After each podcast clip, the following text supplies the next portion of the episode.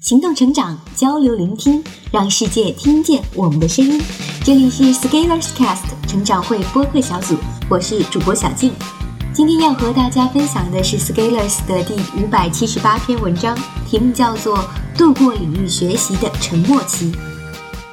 成长会有十几个学习小组，大家在听力、笔译、教传、编程、机器学习等方向展开学习行动。有的人会问，为什么成长会要做那么多小组？你自己顾得过来吗？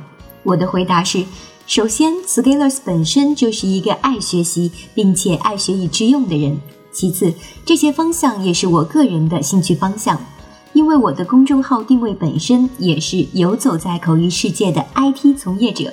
再次，在清华园学习以及在微软亚洲研究院的研究实习经历，让我对学习和研究有非常深刻的体验与体会。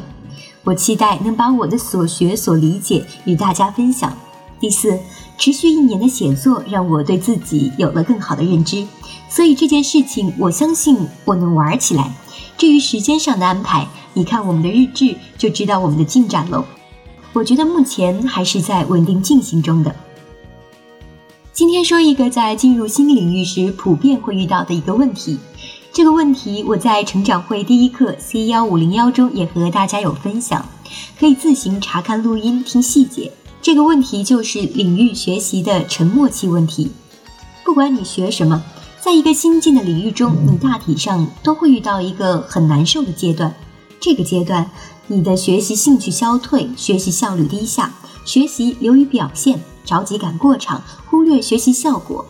宏观上你很着急想学好，但是在微观上你却失去了刚刚开始的雄心，去沉下心来把事情做好。浮躁是这个阶段最重要的表现，还有一个表现是认为自己不一样，值得更优的方法。于是有一批人开始去投机取巧。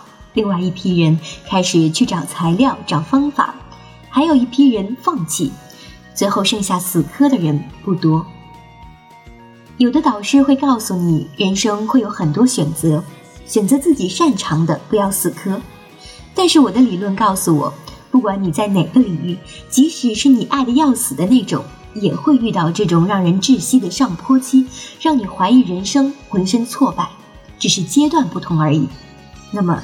在你选定的方向中遇到了困难，还是要死磕下去的，否则你这一生都是在找长处的开始阶段。这个阶段我叫领域学习的沉默期。在成长会的课程中，我提出过一个学习系统的概念，即每个人都应该构建自己的学习系统。学习系统的基石就是领域的基础，而领域的基础构建就需要大量的沉默时间。于是，通常来说，当你处在我上文所说的阶段的时候，你很有可能就是在领域学习中积累基础。积累基础的时间一定是漫长的，因为当你进入一个领域的时候，各种概念的出现是孤立无关联的，它们硬生生地戳在你的脑海里，你很容易忘记，因为没有和你现有的体系融合，而融合无疑是需要时间的。比如你学法语，一开始那么多的读音，你可能完全没有概念，所以这个时候最烧的就是时间了。我举过这么一个例子：沉默期就像填河截流，一开始你扔下的石子是根本没影儿的，有可能沉入河床，有可能让水冲走，但是你仍然要持续的扔，持续的投入，直到河底的石子堆积，而且慢慢露出水面，于是你再投入。也许能筑出一道坝，而且上面还能走人。但是如果你要是在这个阶段放弃了，那你之前的事情也就浪费了。而如果你下次又重新回来，你又要重新开始。如果你总是在反复这个阶段，那你其实就是在做事倍功半的事情，效率就低下了。但是很多人的行动系统能力不行，无法支撑他们走太远。所以他们持续做的也只有不停的重新开始学习英语而已。所以，当你进入了这样的沉默期，千万不要想着放弃，你要渡过去，渡过才有未来，渡不过就只能等着下一轮月圆鸡血满杯时投胎重新下决心。